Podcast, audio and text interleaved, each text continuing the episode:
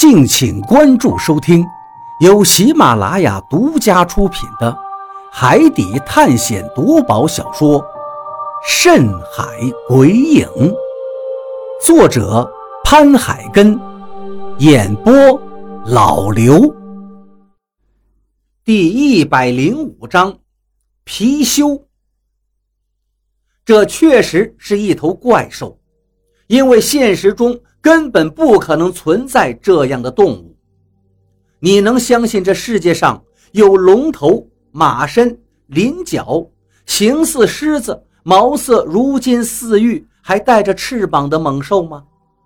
估计这个事儿说破大天都不可能有人相信。哪儿会有这种动物呀？分明就是瞎扯。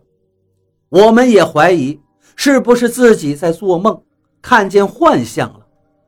可是我狠狠地掐了一下自己，才发现这是真实的。我们眼前真的出现了这样一头猛兽。此时的我们全都吓得不敢动了。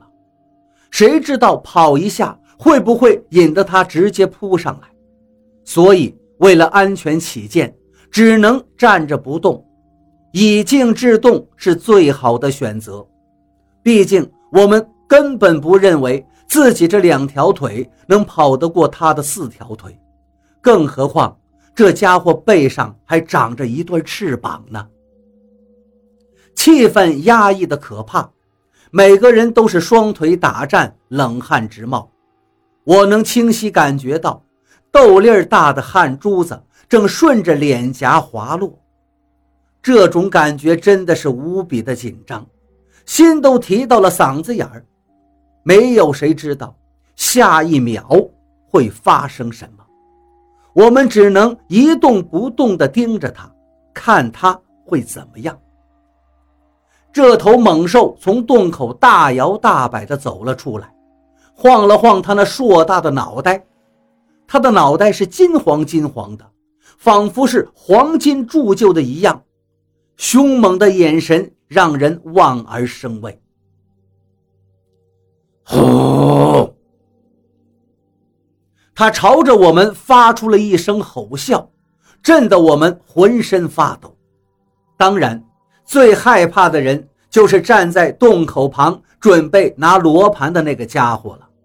此时，他距离那头猛兽只有不到半米的距离，他已经吓得抖如筛糠。随着刚才的一声嘶吼，他裤子已经湿了。与此同时，那头猛兽也将脑袋转向他，接着就是纵身一跃。啊！随着一声惨叫，猛兽已经将那个人扑倒在地，然后一口咬在了他的腰上，惨叫声也戛然而止。这一下真把我们都吓惨了，当时大声喊着：“快跑啊！”此时要是还不跑，那就真的是要等死了。这一下，所有人是撒腿就跑，一哄而散。那头猛兽见我们突然四散而逃，放下了嘴里的人，就朝我们扑了上来。一时间喊叫声连连，只恨爹妈少给自己生两条腿。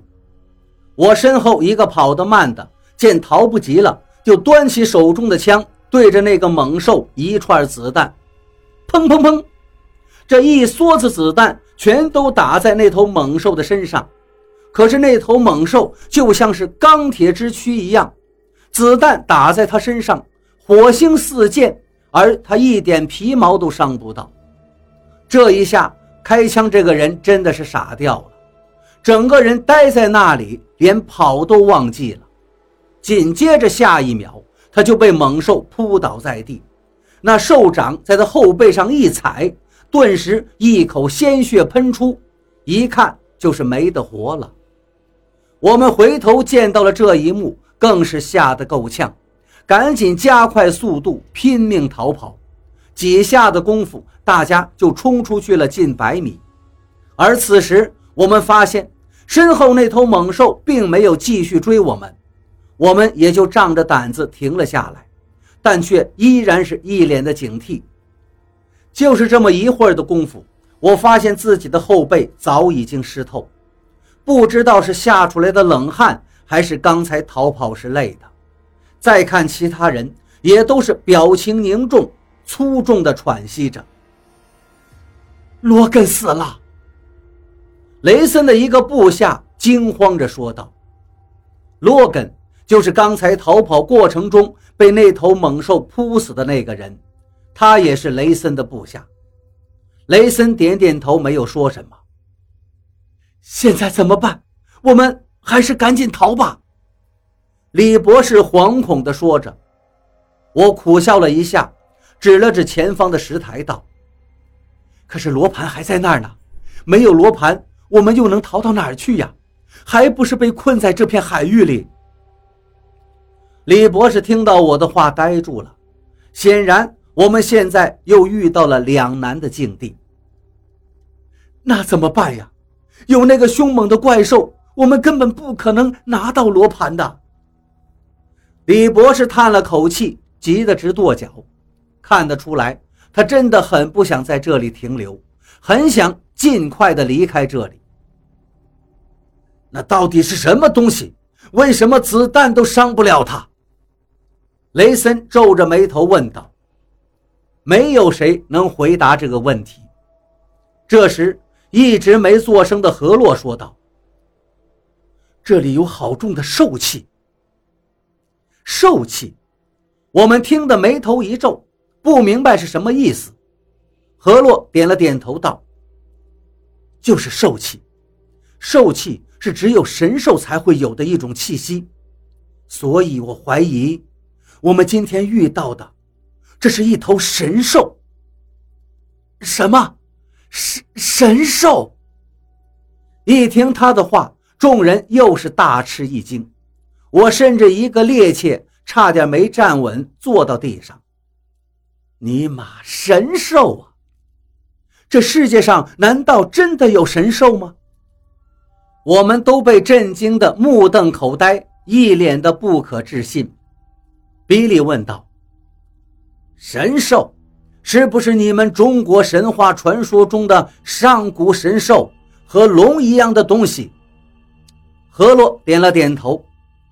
是的，中国神话中有许多上古神兽，龙只不过是其中一种，而且龙还有九个孩子，个个都是神兽。我的天哪！难道这世上真的有这种只存在于神话中的神兽吗？比利感到非常的震惊，却没有人回答他，因为大家都感到这太疯狂了。上古神兽怎么会被我们遇见，而且就在我们眼前呢？这就好像你去告诉别人你见到了龙，谁会信你呀？因为在人们的认知里，这种神物是不可能真实存在的。这时，雷森说道。怪不得他连子弹都不怕。雷森说的当然没错，那头猛兽好像是铜皮铁骨一般，而且它的样子也很像上古神兽的造型：龙头、马身、鳞角，外形像狮子，毛色如金似玉，还有翅膀，这不就是神兽吗？想到它或许真的就是神兽。我赶紧问何洛道：“何洛，你知道这是哪种神兽吗？”何洛眉头紧锁，想了想，又摇了摇头：“这个一时还真不知道。”就在这时，一直没有说话的张广川突然叫道：“貔貅，那是一头貔貅！”一听这话，我不由一惊：“貔貅！”我相信每个中国人都应该对这个名字不陌生，因为它是我们民间认为的财兽。貔貅是什么？比利一脸懵逼地问道。其他的外国人也都是一脸好奇。呃，貔貅呢，是我们中国古代的一种瑞兽。貔貅又叫天鹿，是我国古代的五大瑞兽之一。也是汉族神话传说中记载的一种凶猛的神兽，它的来历非常的神秘，至今也没有人知道。有人说它是龙的第九子，有的说它是与天地共生的。在神话传说中，貔貅可是凶猛无比，天帝命令他负责天上的巡视工作，阻止妖魔鬼怪、瘟疫疾病扰乱天庭。